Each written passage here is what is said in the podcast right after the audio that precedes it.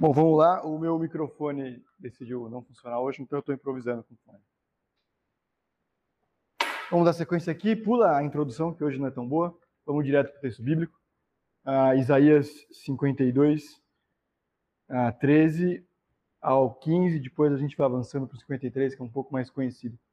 Eu vou ler aqui. Vejam, meu servo agirá com sabedoria, será levantado, erguido e muitíssimo exaltado assim como ah, houve muitos que ficaram pasmados diante dele. Sua aparência estava tão desfigurada que ele se tornou reconhecível como homem. Não parecia ser um ser humano. De igual modo, ele aspergirá muitas nações. Os reis calarão a boca por causa dele, pois aquilo que não lhes foi dito verão, e o que não ouviram compreenderão. Esse texto aqui tem várias coisas legais, ah, que talvez não estejam na apostila, a gente está marcando aqui. Primeiro, do jeito que é escrito sabedoria aqui, está é, conduzindo o fato de que ele usa a sabedoria para convencer, tudo bem? Então, além dos aspectos religiosos e vou chamar aqui de sentimentais de forma geral, esse servo do Senhor, a gente sabe muito bem do que está se tratando aqui, é alguém que vai usar todo tipo de recurso para convencer as pessoas. Ah, de novo aqui tem o, e você sabe disso, a sua aparência estava, ah, estava tão desfigurada, ao contrário do que muitos esperavam, Jesus não necessariamente chamava a atenção por conta disso, mas talvez o mais legal uh, é esse aspergirá. Do jeito que está escrito na Bíblia. Melhor, como que você entende a expressão aqui, de igual modo, ele aspergirá muitas nações? Como que a gente lê isso? Antes de eu falar, o que eu encontrei. Como que a gente explica isso quando a gente pensa no servo do Senhor, o rei, Jesus aqui, o ministério dele? Ele aspergirá muitas nações, os reis calarão a boca dele, pois aquilo que não lhes foi dito verão, o que não ouviram, compreenderão. Desculpa, sala de novos membros ou, ou soma? Novo Testamento aqui mesmo, tá certo. É, vamos lá. Ele aspergirá muitas nações. Do que que lembra isso aqui? Quando a gente lembra, pensa na Bíblia inteira. Onde a gente vê a expressão aspergirá?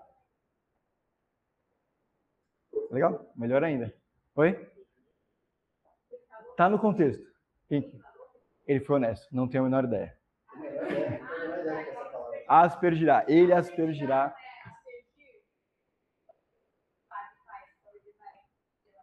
Legal. Uhum. Legal. Isso, pronto.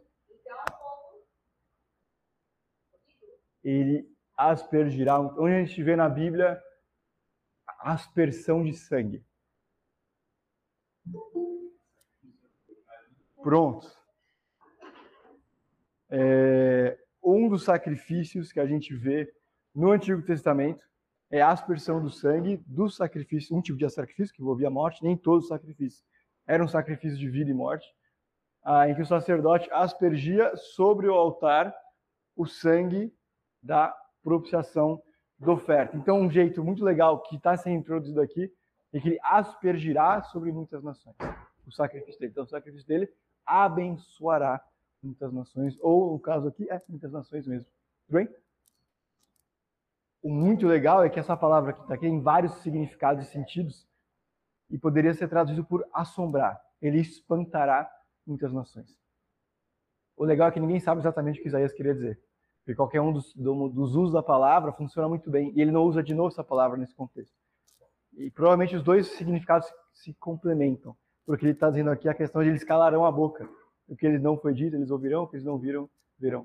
Então, o que Isaías está tá introduzindo aqui sobre esse servo do Senhor, chamado servo sofredor, que ninguém vai entender o que está acontecendo direito. Ele vai surpreender, vai revirar as expectativas dessas pessoas, mas esse sacrifício falará a muitas nações. De novo, é, de fato Deus escolheu o seu povo, de fato Deus usa especialmente Israel como povo escolhido, mas nunca foi dos propósitos dele que Jesus fosse é, exclusivo de Israel. Bem, do mesmo jeito que o povo deveria ser sacerdote para muitas nações, farol para todos os povos, Jesus também não era exatamente uma posse de Israel. Então, o fato do ministério de Jesus causar algum tipo de escândalo, e mesmo dos apóstolos depois, pelo fato de ele pregar as nações e os gentios, é fruto de má compreensão, tanto do ministério quanto da missão que Deus estabeleceu desde o início da Bíblia. Tudo bem? Está aqui muito bem estabelecido. Ele vai abençoar muitas nações. Os, o ministério, vamos falar que vai ser o sangue, ser tão no, neotestamentário? Vamos para o mais simples aqui. O novo, ou o ministério dele, vai atingir muitas nações. Tudo bem? Ah, vamos em sequência aqui. Ah, legal. Primeiro parágrafo aqui após o texto bíblico, página 42. Essas palavras lançam um fundamento para a vitória que Jesus conquistou por meio do sacrifício. O ato de submeter-se à vontade do Pai foi sábio, pois resultou em Jesus ser engrandecido, elevado e muitíssimo exaltado. Talvez o apóstolo Paulo tivesse em mente as palavras quando ele escreveu Filipenses: Tem de vocês a mesma atitude de Cristo Jesus, que sendo igual a Deus, não julgou ser igual a Deus. Não lembro o resto do texto, queria lembrar. Vamos lá. Entender a profundidade do sacrifício de Cristo aumenta a magnitude das suas conquistas. Seu sacrifício foi tão severo que a sua posição como Rei dos Reis sobre os céus e terra não era apenas imprevisível, como surpreendente. Muito bem, é importante perceber aqui que a exaltação do servo não é resultado do fato de ele ter sofrido por si só. Tá o sofrimento por si só não tem mérito. Não é porque eu estou sofrendo, eu estou fazendo alguma coisa por Deus ou que ele vai me exaltar de alguma forma. É porque ele está sofrendo por conta e por causa da vontade de Deus porque ele é submisso a isso e ele é exaltado. Tudo bem? Porque eu estou fazendo esse parênteses. Porque nem todo sofrimento do cristão é martírio. Tudo bem? Muitos deles, inclusive, são resultados das nossas más decisões. Da nossa insensatez em decidir. E cabe discernimento na medida das nossas lutas, provações e tentações de perceber o quanto disso é Deus provando a minha fé, 1 Pedro 1, do 3 ao 6, tudo bem? É, e o quanto disso é fruto de más decisões, tipo Davi com Betseba tudo bem? E pede a Deus o Salmo 51 que restaure a alegria da salvação dele, porque ele está completamente destruído. Mas isso é resultado não de Deus fazendo com que ele cresça, mas dele decidindo mal. No caso aqui, o servo do Senhor é exaltado, levantado e erguido. Erguido aqui é glória, tá bom? Mesma palavra. Gloria, é, glorificado e exaltado, porque ele está sendo submisso. Tudo bem? Algum comentário sobre o texto? Uma percepção? Senão vamos em frente aqui. Tem algumas perguntas boas mais para frente. Vamos para o próximo texto bíblico. Esse aqui. Ah, tá bom. Uma citação aqui do Constable. O servo experimentaria a mesma humilhação e degradação que havia marcado os israelitas. Em vez de parecer o representante mais forte e atraente de Javé, ou Deus, tá bom o nome no Antigo Testamento de Deus, o servo pareceria extremamente fraco e pouco atraente para as pessoas. A descrição desse versículo provavelmente apresenta todos os aspectos do seu ser, físico, mental, social e espiritual. Em outras palavras, o servo não impressionava as pessoas como sendo mais bonito, mais brilhante, mais socialmente envolvente ou o mais piedoso indivíduo que eles já reconheceram. O que os escritores dos evangelhos descreveram e que as pessoas dos dias de Jesus disseram sobre ele corresponde a esta descrição do servo. Não é esse o filho do carpinteiro? Ou seja, as pessoas olhavam para Jesus e não falavam, este é o Messias. Este é o servo. Eles olhavam para Jesus e diziam, não é este o filho de José? Então, é, Jesus subverte as expectativas de Israel de variadas formas. Não porque ele tem prazer em ser do contra. Tá bom? Não é este o ponto aqui. O ponto é que ao longo da história do Antigo Testamento, da religião farasia, farasiaica, é isso? Eu quero? Dos fariseus, portanto. Enfim. Porque eles criaram, alimentaram expectativas diferentes, interpretaram de forma equivocada. Eles olhavam para Deus, que é Jesus, que é Deus, falavam, isso não é Deus. Ou isso não é de Deus. Tudo bem? O que é uma lição ou um desafio para a gente. Né? Parte das nossas rejeições, dificuldade e rebeldia resultado também das nossas falsas expectativas que a gente alimentou, criou ou espera que Deus seja. Né? Não porque ele tem prazer em ser do contra, não é este o ponto. Mas é porque a gente espera e exige coisas diferentes dele. Ah, Para quem esperava um Messias forte, é, que atraísse pessoas de variadas formas, que tivesse carisma nesse aspecto, Jesus não tinha. É lógico, ele falava de forma diferente. O povo dizia, ele fala com autoridade, né, como os, os outros religiosos. Sim, porém não a todas as pessoas aceitarem. É. Tem um jeito muito errado de usar isso, mas assim, nem Jesus era unanimidade. A gente sempre rejeitou Deus de alguma forma, inclusive aqueles que o viram. É sempre uma ilusão no nosso coração. A gente vê tanto o povo no Antigo Testamento quanto os discípulos caminhando com Jesus, a gente diz, vê as respostas ruins deles e diz, mas se eu tivesse visto isso, né? Com certeza, se eu tivesse visto codornizes de manhã e pão doce, maná pela manhã, eu nunca reclamaria. Né? Se Deus, se eu tivesse, tivesse visto as pragas me livrando da minha escravidão, eu não rejeitaria a Deus. Essa semana uma pessoa da nossa igreja fez aniversário e, e como muitos de nós, eventualmente, o avançar dos anos às vezes traz uma, uma sensação de estar tá passando muito rápido. A gente tem construções sociais muito ruins, né? que é ruim fazer 30, 35, 40, 50 anos. E uma palavra que a gente estava conversando é que o avançar dos anos nada mais é que uma prova de que Deus foi fiel até aqui. E mais do que a incerteza do que virá, a gente tem a certeza do que já foi. Ele sustentou até aqui. Por que eu estou falando isso? Por causa do povo do deserto. Rejeitava essa mão fiel de Deus porque não reconhecia o que ele oferecia naquele momento. Que eventualmente será, muitas vezes, se não quase sempre, diferente daquilo que a gente espera ou gostaria que fosse. E não tem problema, inclusive, ter expectativas ou pedir para Deus coisas diferentes. Até porque Jesus o faz. Passa, foi semana passada, né? Senhor, passa de mim esse cálice. Se for da sua vontade. Jesus nos ensina uma boa oração. É isso que eu gostaria que acontecesse. Tudo bem? Se for possível, se não, que a sua vontade seja feita. Vou em frente naquilo que já está estabelecido, que eu sei que é da sua vontade, né? Morrer. Ele passou longos três anos ensinando em doses bem elementais de vou morrer, né? Até que chega o passo que ele. Agora. Tudo bem? Vou em frente aqui. Próximo texto. Isaías 53. Oi. Não, porque eu não tive fé o suficiente.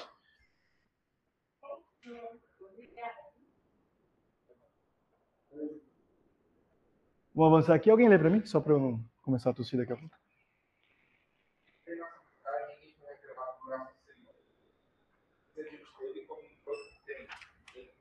Isso. E como uma raiz saída de uma terra seca. Não tinha qualquer beleza ou majestade que nos atraísse. Nada em sua aparência para que desejasse. Foi desprezado e rejeitado pelos homens. Como alguém de quem os homens escondem o rosto. Foi desprezado e nós não tínhamos estima. Isso aqui talvez seja um dos textos mais conhecidos pela gente, mas especialmente na questão profética. É, a questão de não havia nada na aparência dele que desejássemos. Melhor do que entender que Jesus era de alguma forma não bem apessoado, é entender o seguinte de que a gente, as pessoas não olhariam para ele duas vezes. Tudo bem? Não, não havia nada nele que prendesse a atenção fisicamente. Ele era, na acepção mais específica da palavra, medíocre fisicamente. Mais comum possível. Tudo bem? Não era nem para cima e nem para baixo. Era um judeu, uma versão da Bíblia Viva, era. Eu vou falar?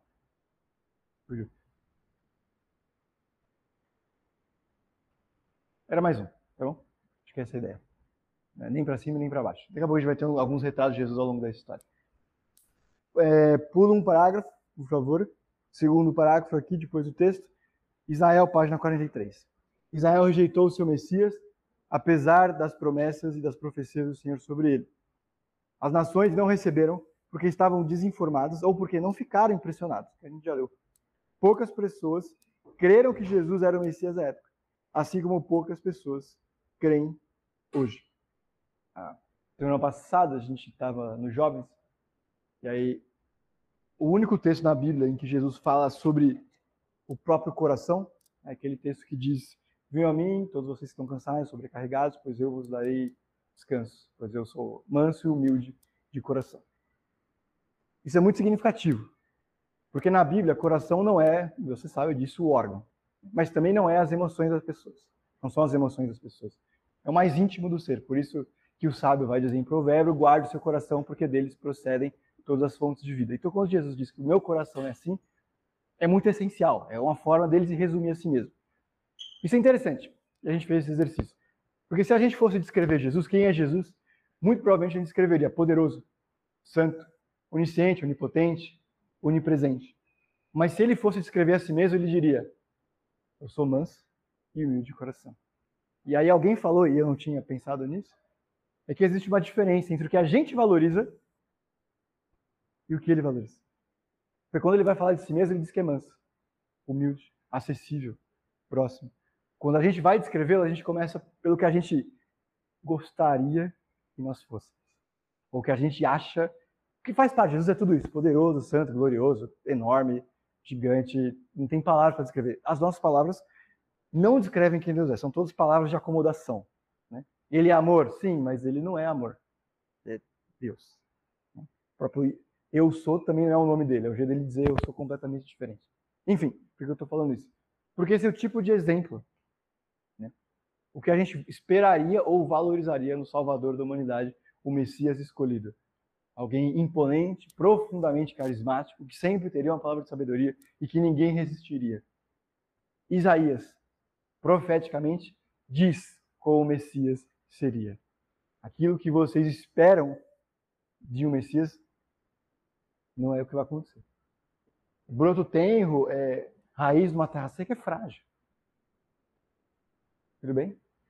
Ele fisicamente provavelmente era forte, porque era na prática um construtor, melhor do que carpinteiro é entender como construtor.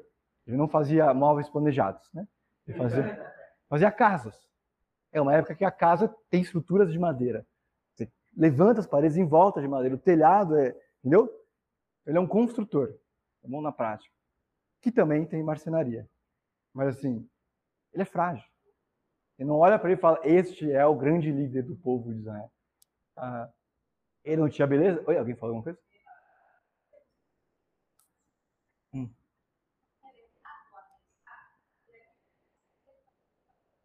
Uhum.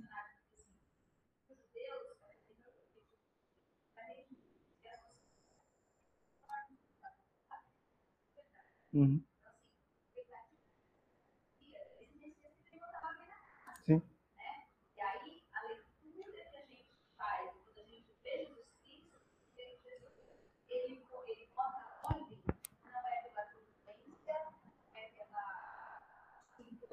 Uhum. Ele coloca a ordem exatamente no coração da gente, né? Ele coloca a ordem exatamente pela mansidão, uhum. pela serenidade, calma, uhum. arregaçando na vida da gente. Mas a gente é levado Sim. a querer uma alimentação, uhum. a gente quer uma alimentação diferente e é proposta por Deus, né? Sim. Esse deu no dicionário, é isso? É, não dá para esperar que o dicionário seja tenha uma definição bíblica, né? Mas assim, até hoje, caberiam o significado C e D, né? Alguns pensam que o Messias era frágil, que ele, entendeu? É, é completamente diferente nesse aspecto. E interessantemente, Jesus, quando está numa conversa com Pilatos, Pilatos, Pilatos é, ele coloca um ainda, né? O meu reino não é deste mundo ainda. Então, as expectativas não é que elas estão completamente erradas, elas estão temporalmente, temporalmente erradas. Ele vai ser esse rei, ele vai vir com espada e escudo escrito na coxa, rei dos reis, uma legi, rei dos reis, uma legião de anjos, estabelecer o reino dele de paz, glória e vai estar tudo certo. As nações comerão dos frutos e não haverá mais doença, nem choro, nem ranger de dentes. Haverá tudo isso. Não ainda. Tchau. É, eu estou passando aqui agora, o Gustavo estava falando que uma analogia que eu acho que é sempre feita para isso são os primeiros dois reis de Israel. Hum. O povo pede um, rei, e aí Deus vai dar um rei para um cara de rei. Uhum. Saul era o cara mais alto, todos os homens batiam no ombro dele, ele era forte, era imponente. E aí, quando dá tudo errado, Deus fala: agora posso eu escolher o rei? Uhum. Ele vai escolher Davi, que é o homem segundo o coração de Deus. Então, Davi fisicamente, talvez não tivesse nenhuma, nenhum atributo que você imagina que o rei deveria ter, uhum. mas ele era o homem que Deus queria, exatamente como Jesus. Jesus fisicamente podia não ser nada que o povo esperava, mas o coração estava onde tinha que estar. Uhum, uhum. E era o coração que tinha, tinha que estar, o que onde tinha que estar, e que ainda assim, se a gente for botar uma lupa no, na vida do rei Davi, a gente fala, amava a Deus. Mas, é, né? sempre tem mais. É, sempre tem mais. Sempre tem mais. E aí acho que tem outra coisa interessante, é que a gente vê aquele versículo, né? Pois Deus não é como homem que vê a aparência, ele vê o coração. E a gente estranhamente encontra paz nesse versículo. Né? Não, mas ele está vendo meu coração. Isso é um filme de terror. Entendeu? Entendeu? Não é bíblico isso. Não é, repito, não é bíblico. Não vai passar um telão no dia do juízo do que a gente fez. E graças a Deus por isso. Entendeu? Graças a Deus que o nosso coração não será exposto. Graças a Deus que ele vem no nosso coração e diz, Salmo 103, 10, ele não julga de acordo com os nossos pecados e nem retribui conforme as nossas iniquidades. Oi.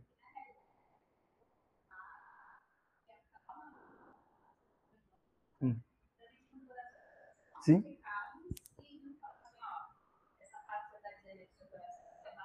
Sim. Hum. Hum. A gente vai encontrar paz, graças a Deus que ele veio no nosso coração, mas é por causa do sacrifício de Jesus, da paz precisa de todo, todo entendimento, do ministério do, do fruto do Espírito, né? Por isso. Enfim, vou em frente aqui. As pessoas também evitariam o servo porque ele lhes apareceria como alguém que tinha os seus próprios problemas. Visto que ele conhecia a dor e a dor dos. e concluíam que ele não estava em condições de ajudá-los. Isso aqui é o conto, tá botão? A gente sempre dá uma olhada. Ele apareceria para eles como um perdedor. E quem procuraria ajuda para o perdedor ou procura a liderança. Essa descrição não significa que o servo estaria sempre doente e taciturno, alguém que não parece um líder. Tá? Significa que a maneira como ele se apresentou não levaria as pessoas a buscarem nele força. Você espera um grande líder político que traz gente para perto de si, que enfrenta o império, ele nunca vai ser essa pessoa. Ah, multidões buscaram Jesus por seus milagres e cura e alimentação, mas foram atraídas por ele por razões egoístas, não por causa da sua pessoa. Só para a gente lembrar, eu sei que você já sabe, são alguns avanços, a palavra avanço talvez seja melhor, mas algumas formas como a gente tem imaginado a aparência do servo sofredor. Tudo bem? É, esse aqui, esse aqui é, o, é o retrato mais famoso de Jesus, mais reproduzido, mais vendido ao longo da história. Tá bom? Eu não vou lembrar o ano certinho, mas já faz uns bons 100 anos. Tá bom? Isso aqui é a forma como a gente, não primeiro imaginou, mas como mais se popularizou. Tá bom? Não é ruim nos seus aspectos totais, mas é um pouco diferente do que a gente imagina alguém que anda a pé na Palestina. Tudo bem? Para uma descrição mais amena. É, essas duas aqui são tentativas. Vou usar a palavra científica aqui, mas é porque é de computador. Tá não quer dizer que é assim. Tá bom? Eu vou explicar por que ele é bonito. Ou bem apessoado. É, pegando arcadas, é, crânios da região, gente que morreu ali, foi reconstruído nesse aspecto um judeu médio. Tá bom? Então, essas duas aqui, essa aqui. Se eu jogar na internet, as duas vão aparecer. Essa aqui é da série The Chosen. Então já tem uma escolha mais de filme. Tá bom? Então. É, Jesus está entre essas quatro coisas. Tudo bem? Uma coisa assim. Isso, acho que a grande pergunta, e acho que a desafiadora no aspecto é qual delas parece mais cristã? E a resposta é nenhuma. tá bom? Porque né, não é para isso que a gente está aqui.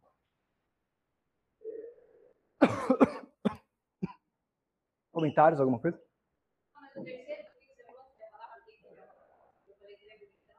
Ah, não, eu estava me referindo ao quarto. Que é uma escolha para ficar no filme. É, botou um olho verde de brinde aqui, né? Acho improvável que Jesus tivesse olho verde, mas. É. Improvável não quer dizer que não tivesse. Tá bom? Vamos em frente aqui. Fazer uma coisa. Ah, terceiro parágrafo, na 43. Mas não se engane, a exaltação final de Cristo deixará os descrentes, tanto judeus como gentios, chocados ao considerarem a noção que nutriam sobre Jesus.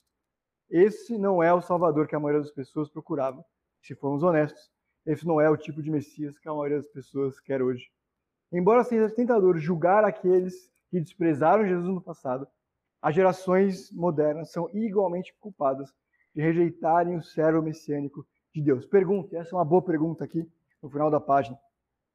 De que formas as pessoas procuram recriar Jesus atualmente para torná-lo mais atrativo? E por quê? Um brinde.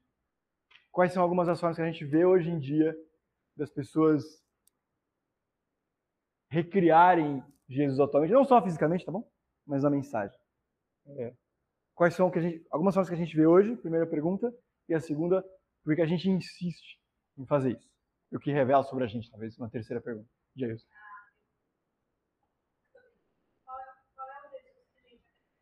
Hum.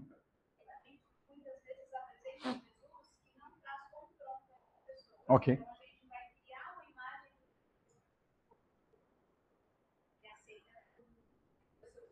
Uhum.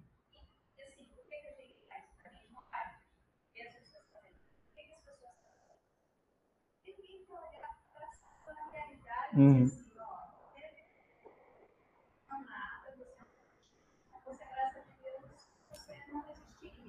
Uhum. É difícil a gente lidar isso nessa sociedade tudo eu posso. Você está cheio de coaches por aí dizendo o que você quiser fazer, você faz na vida. Então, esse poder dá ao ser humano, Jesus vem dizer assim, ó, esse poder não é seu.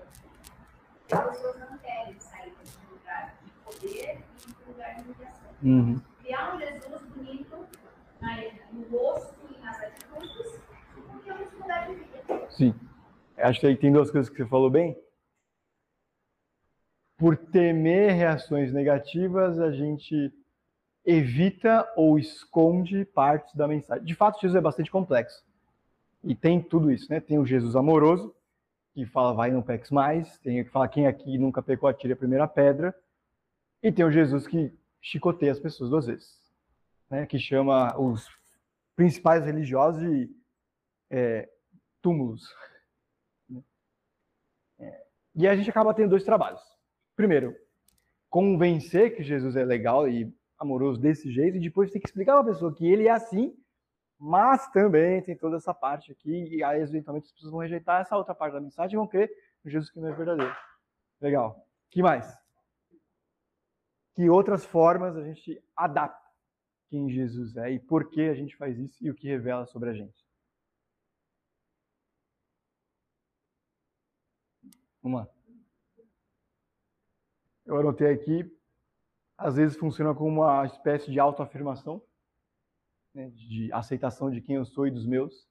Então, eu apresento Jesus a, a, a partir das minhas preferências, dos meus caminhos, das minhas opiniões. Eu valorizo aquilo que eu concordo em Jesus e falo que ele é assim, e eu me sinto bem porque ele é assim. Parte dele é assim, então eu vou por esse caminho. Ah, é difícil a compreensão, Jesus é desafiador. Dizer quem ele é, o que ele fez. que mais? Ou vira a página para 44. Como essas recriações nos afastam da obra fundamental que Jesus veio realizar. Como elas comprometem o nosso relacionamento com ele. Porque fazer isso, fazer adaptar Jesus a diferentes mensagens ou formas, atrapalha ou nos afasta do que ele veio fazer.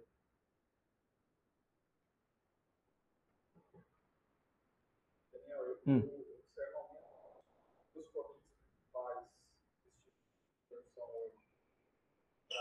Hum. de gênio da lâmpada, Uhum. como uma espécie de potencializador de todos os nossos interesses. Nem Jesus Cristo vai abençoar, que ele vai te prosperar e Uhum. tal. E ok, é isso mesmo, mas não é só isso. Uhum. Uma, segunda, segunda ah, corrente que apresenta Deus apenas pelo aspecto é, amoroso e tolerante. E, e também tem Uhum. isso, mas não é só isso. Sim. Quanto a colocar, a, a tornar a mensagem mais palatável, Uhum. isso tem uma distorção que, nos dois casos, a distorção é a mesma, é justamente para atender o interesse egoísta do, do coração das pessoas. Uhum. né? A gente quer Jesus Cristo trabalhe para a gente. né? Essa é. Ele apenas, me parece que ele atende, e é assim comigo também, Uhum. ele atende os interesses, os interesses egoístas, ah, e muitas vezes a gente é menos disposto a entender a parte da mensagem que ele veio para transformar a gente. E a tolerância dele Uhum. quer dizer complacência com o pecado. Sim. Então, eu vejo eh, uma perspectiva de é, de afastar Cristo do centro e colocar nós mesmos como, como centro. Uhum, uhum. É, a gente leva ou aceita ou rejeita Jesus pelos motivos errados.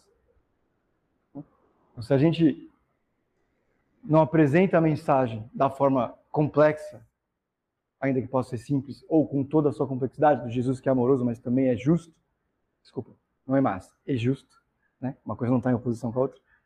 É...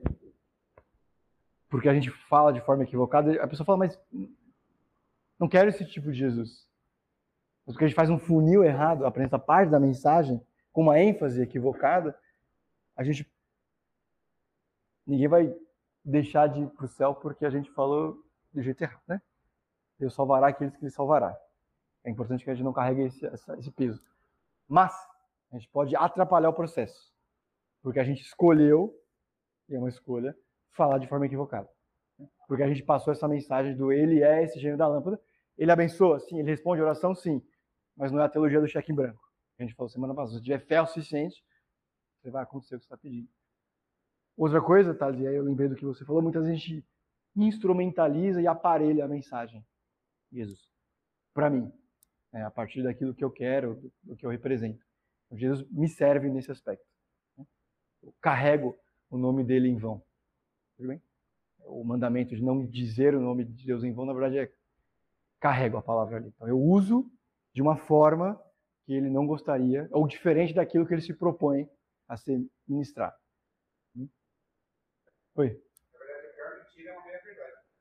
Sim. Porque Satanás não é uma meia verdade. Sim. Quando ele foi testado no deserto, ele entrou. Então, assim, ele não vai aparecer lá de chifrinho, rabinho, vem correndo capiroto. Então, Sim. A meia verdade é a pior mentira. É aquela sedução de não falar tudo, mas só falar o que a pessoa quer ouvir. É, toda a meia verdade é uma mentira por completo, né? Tem alguma coisa ali que é verdade, mas isso não quer dizer que é verdade aquilo que está ali. É porque ela está embalada num outro contexto. Hum.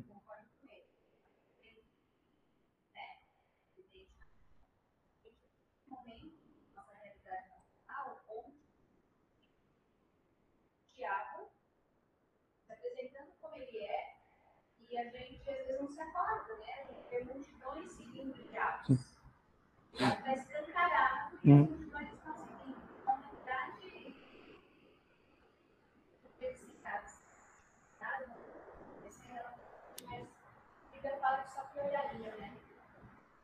Uhum. É, porque alguém, quando você escapar, só dizendo glória a Deus, sua verdade está se cumprindo. Né? Uhum. É muita reação que uhum. Ah, virado. Sim. Na verdade é essa. O desafio é viver. Essa realidade só vai piorar. Uhum. Levantar todo dia de vencer. Obrigada a Deus por mais um dia e feliz com o trabalho, e feliz com as coisas que a gente tem. Uhum. Para mim, esse é o meu maior desafio diário. É olhar que o mundo caminha para isso, mas Deus quer que eu tenha uma atitude de gratidão e feliz diante de tudo isso. Tem dia que não dá. É, alguém estava falando que às vezes o, o silêncio é o melhor companheiro, né? Em vez da, da murmuração e da reclamação, cabe, senhor, vamos embora. em frente e algum salmo de lamento. Tá ruim, tá difícil, eu confio no Senhor. Salmo de lamento é uma coisa bem legal. Bem legal. É, Salmo 53, 4 e 9. Alguém lê, por favor.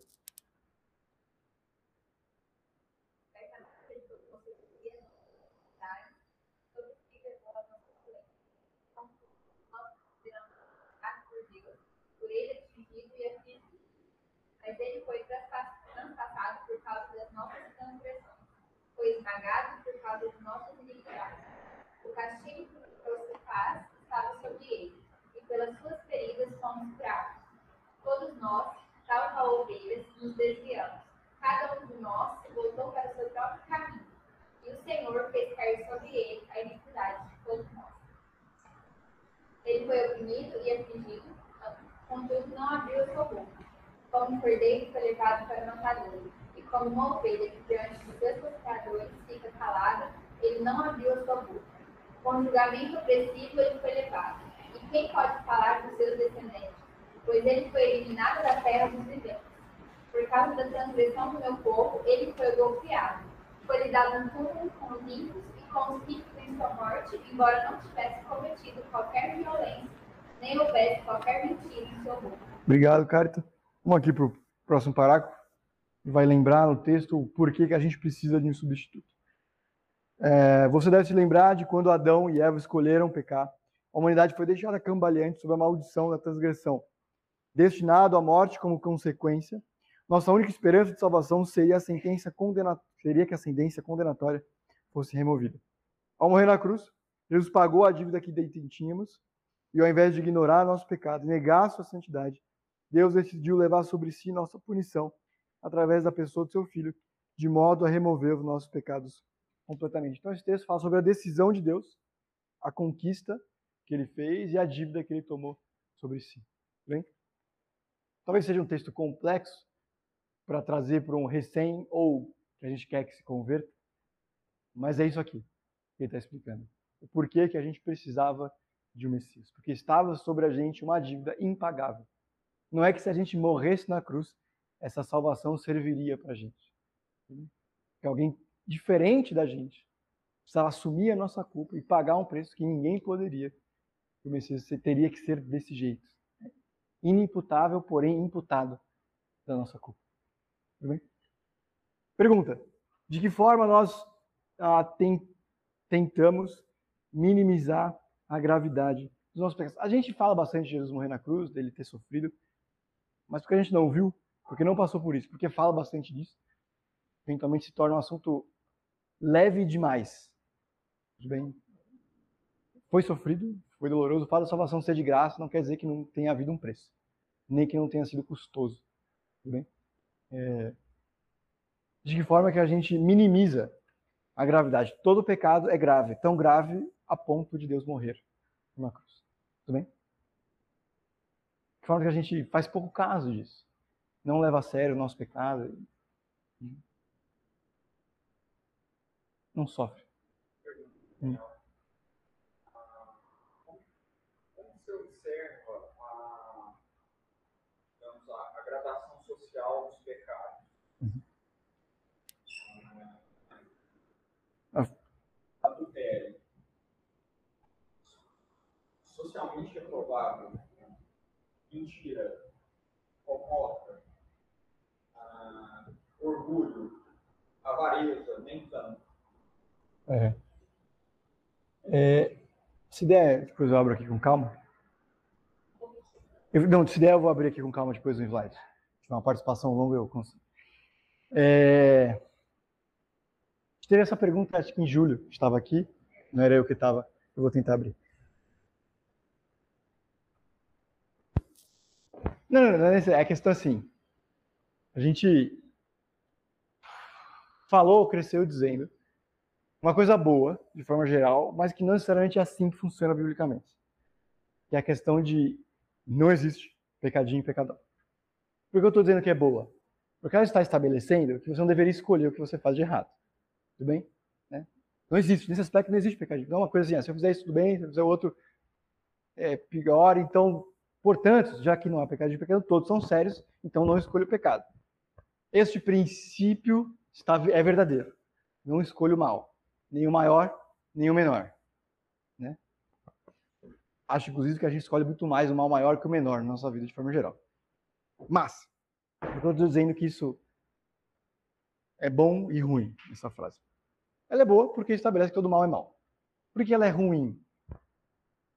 Porque ela acaba atenuando percepções bíblicas duras sobre pecados diferentes. Tudo bem? Existe gravidade diferente para escolhas diferentes.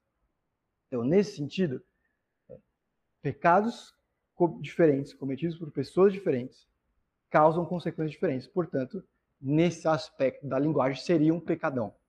Se você é um líder de uma igreja, um presbítero, tá bom? Eles que pensam a igreja, que precisam estar de acordo com as inscrições de Tito e Timóteo. Pitaleiros, uma mulher só, filhos que respeitem, dão dados ao vinho. Interessantemente, está nas duas listas. É, é muito bem, sim, sim, obrigado. É, eu, eu, eu, não, eu, sim, sim, não dados ao vídeo, dados ao muito bem. Caso é, qualquer um de nós, presbíteros, sejamos é, vistos e caiamos em qualquer uma dessas coisas, existirão consequências graves. Né? A mínima delas é afastamento minimamente temporário de qualquer uma dessas coisas. E a igreja, vocês, têm a responsabilidade de nos exortar. Pela paciência e graça de Deus, com paciência. Fiquei sabendo, vi, tive a impressão, gostaria de entender se foi isso mesmo, se é assim que as coisas têm se conduzido. E concedam essa misericórdia inicial. É. E caso seja confirmado com testemunhas, inclusive é, também nos versículos, na exortação de um presbítero, tem as testemunhas, vai ter consequência. Nesse aspecto, tem uma gravidade diferente. Tudo bem? Então, também tem outra questão pública, né? Tem alguns desses pecados, e aí é mais geral, né? não sobre os presbíteros, é, nem líderes da igreja, em que a exortação é pública. Né? Pensando nos passos de Mateus 5. Oi? Oi? 18. Obrigado, Você vai e exorta uma vez, você vai e exorta com testemunha, você leva os líderes, depois você leva a comunidade. Tudo bem? Por causa da dureza de coração. Né? O objetivo não é chegar no último passo, o objetivo é não avançar nenhum passo, é remendar. É, isso, isso é importante. Dia que a gente estiver na sala de novos membros, que está acontecendo agora, inclusive é sobre esse assunto aqui, atrás hoje, sobre. A gente nem chama de processo disciplinar, a gente chama de processo de restauração. O objetivo não é disciplinar no aspecto de tirar da comunidade. O objetivo é restaurar, remendar. O texto bíblico fala sobre isso e usa o termo de refazer as redes. Né? Juntar o que separou, rasgou nesse aspecto. Como que a gente vê esse aspecto, essa gravidade ó, público, pode ser público. A dureza de coração, a posição da pessoa, tudo bem? Porque, de novo, não existe a questão do pecadinho, pecadão nesse aspecto. Porque o próprio Deus não trata dessa forma, inclusive na condenação dos ímpios, né? É, Jesus diz algumas vezes, ai de você, Betsaida, ai de você, ai de você, Corazim, porque se as maravilhas que tivessem sido feitas em você, é, as maravilhas que tivessem sido feitas em Tiro e Sidom, tivessem sido feitas em Tiro e Sidom, eles receberiam, aceitariam. O que ele está dizendo? A quantidade de luz que uma pessoa recebe e rejeita funciona como argumento para a condenação daquela pessoa. Tudo bem? Então, sim, há pecadinho e pecadão. É, há condenações diferentes para os perdidos. Sobre os salvos, não há nenhum tipo de condenação né, no aspecto final das coisas. Mas para os ímpios e perdidos, pela graça de Deus, nenhuma das pessoas que estão aqui, haverá punição diferente de acordo com a dureza de coração da pessoa e rejeição a prática do que foi feito. Tudo bem? Eu vou tentar abrir o slide aqui, que tem os versículos certinhos. Tudo bem? É, de que forma que a gente tende a minimizar os nossos pecados? E aqui, de algumas formas, essa lista não é minha. É interessantemente de um colega pastor que errou muito. Uhum.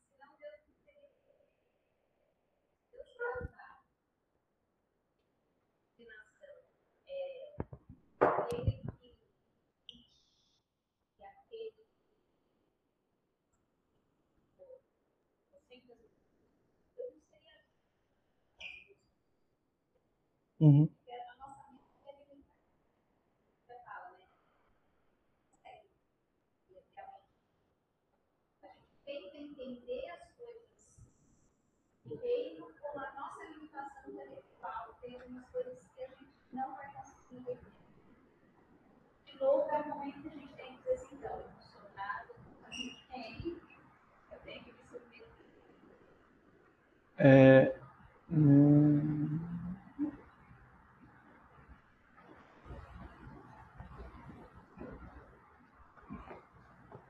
Pronto. Alguns versículos que falam sobre o que a gente está falando aqui. É, eu vou ser bem sincero que eu, eu prefiro não usar a linguagem assim, Deus não seria justo se fizesse de outra forma, assim. Porque se ele fizesse de outra forma e dissesse que é justo, seria justo. Basicamente isso porque ele decide que é justiça. Então, prefiro não. Alguns versículos que falam sobre a forma como Deus lida com a perdição, de forma diferente, com o pecado de forma diferente. Contudo, por causa da sua teimosia e coração obstinado, você está acumulando ira contra si, mesmo para o dia da ira de Deus, quando se revelará o seu justo julgamento. Deus retribuirá a cada um conforme o seu procedimento. Apocalipse 20, 12 e 13. Vi também os mortos, grandes e pequenos, de pé diante do trono, e os livros foram abertos. Outro livro, o livro da vida, os mortos foram julgados de acordo. Os mortos não são salvos. A Bíblia não se refere aos salvos como os mortos. Se refere como os que descansam. É uma linguagem bem legal que a Bíblia usa. Ah, tinham feito segundo o que estava registrado nos livros. O mar entregou aqueles que nele havia, a morte, o Hades. Ah, só, se não quebrei, não. O mar entregou e o Hades que neles havia. Cada um foi julgado de acordo com o que tinha feito. Ah, mas eu lhes afirmo que no dia de juízo haverá menos rigor para Tiro e Sidom do que para vocês, falando para os religiosos judeus. E você, Cafarnaum, que era a base do ministério de Jesus, a cidade que Jesus mais falou, mais viveu, mais conheceram Jesus, mais milagre ele fez, provavelmente. Não, você descerá ao Hades. Se os milagres que você que em você fosse, foram realizados tivesse realizados em Sodoma, Sodoma é o sinônimo da perdição no Antigo Testamento, tá bom? É, ele sinônimo porque assim existiu, é real, mas também é usado figurativamente como lugar do mal. Ela teria permanecido até hoje, mas eu lhes afirmo que no dia do juízo haverá menos rigor para Sodoma do que para você, cidade a qual Jesus morava. Tá bom? É, Lucas 20, 47, sobre os fariseus, eles devoram a casa das viúvas e para disfarçar fazem longas orações. Uma característica de fariseus, fazer longas orações, ou de maus religiosos. Esses homens serão punidos com maior rigor. O último, Lucas 12, 47 e 48. Aquele servo conhece a vontade do seu Senhor e não prepara o que ele deseja nem realiza, receberá muitos açoites. Mas aquele que não a conhece e pratica coisas merecedoras de castigo, receberá poucos açoites. A quem muito foi dado, muito será exigido. A quem muito foi confiado, muito mais será pedido. Então, como que a gente vê isso? A gente trata o mal de acordo com a gravidade do mal, com o público ao mal e com o rebelde ao mal. Cujo objetivo final, porque nós não somos juízes, a gente não ter, determina o destino eterno das pessoas, a gente segue os passos que a Bíblia estabelece. Que é exortação individual, exortação com testemunhas, exortação por meio da liderança e exortação pública. Bem? Nem todos os pecados chegam nesse contexto e tem todos esses passos. Mas todos eles deveriam ser, sem ser ombudsman, nem sommelier da vida alheia, ficar procurando o que todo mundo está fazendo toda hora para dizer para todo mundo o que deveria estar tá fazendo. Né? Fazer isso com aqueles que a gente tem proximidade, com aqueles que a gente convive e considera como irmãos. É lógico, aqueles que são membros, a gente tende a conduzir de forma mais próxima os processos de restauração. Tudo bem? Porque é uma forma que a gente tem de encontrar fazer isso. Bom?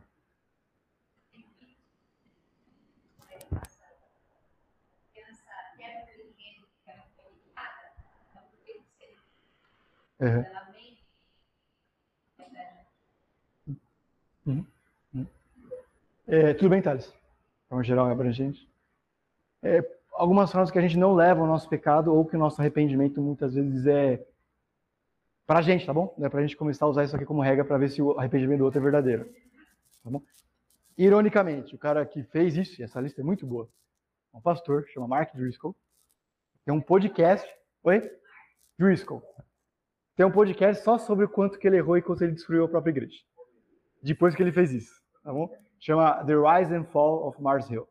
É bem específico, é bem desagradável o podcast, é muito longo, é bem pastores, líderes, assim, se você quiser ouvir é chato às vezes.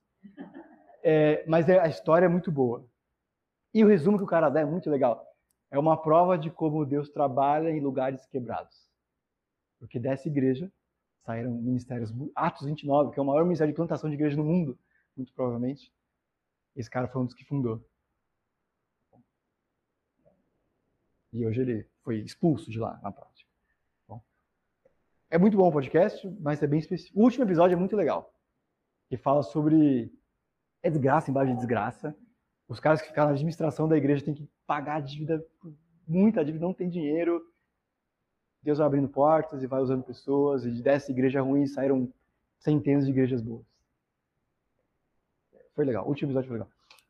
Como que eu sei, como que eu não estou levando a sério que o meu arrependimento provavelmente, meu arrependimento não é genuíno. Primeiro, eu troco arrependimento por bênção, ou me comparo com outras pessoas. É tipo o fariseu e o publicano. Sim, Senhor, eu estou errado. Sim, Senhor, eu posso ser mau e pecador. Mas eu não fiz e não sou como aquele outro. Eu estou aqui, já fiz tanto pelo Senhor. Por isso, e por favor, clamo pela sua misericórdia. Eu estou provando para Deus que eu mereço o arrependimento, o perdão dele, ou estou dizendo para ele quão arrependido e entendi de fato o que eu fiz de errado. Eu estou chamando aqui, ou ele chamou, de pagão ou escambo. Tudo bem? O segundo, a mera confissão. Israel, sim, fizemos isso.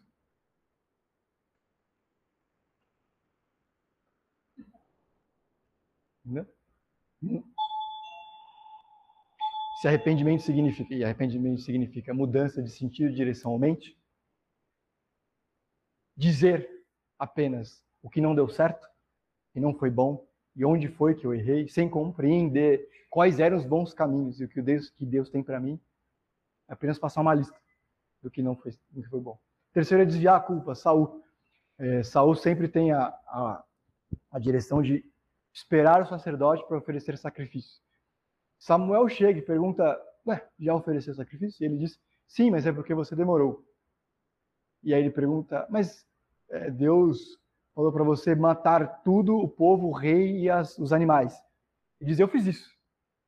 Eu só poupei o rei e algumas das ovelhas. Mas você poupou? Sim, mas é porque o povo, eu tive medo. Estou citações literais, citações literais. Sim, mas é que eu tive medo do povo. Ele vai dizendo que a culpa é porque demorou, porque tinha que poupar o melhor, o desperdício, porque o povo estava me ameaçando, então eu tive que fazer isso, mas é porque foi difícil, porque a carne é fraca. Alguma coisa nesse sentido.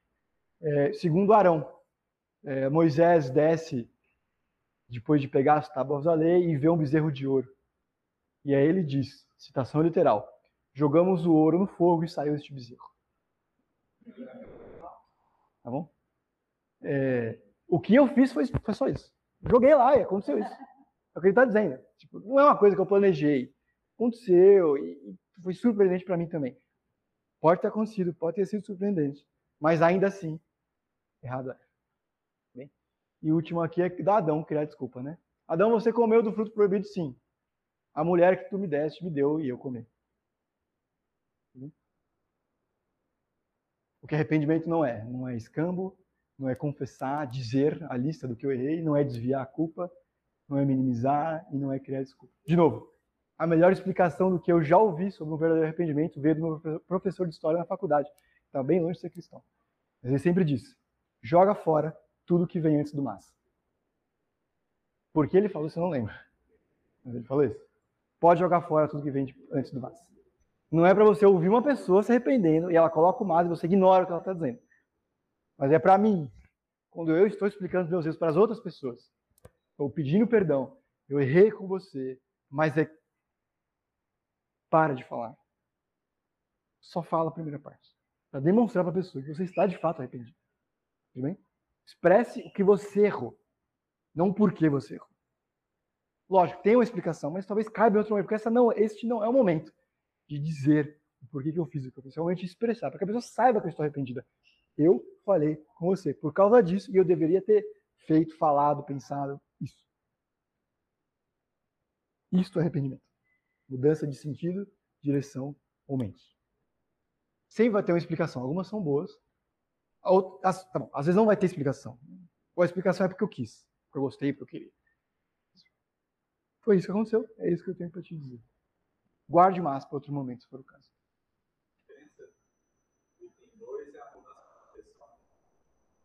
Sim, porque.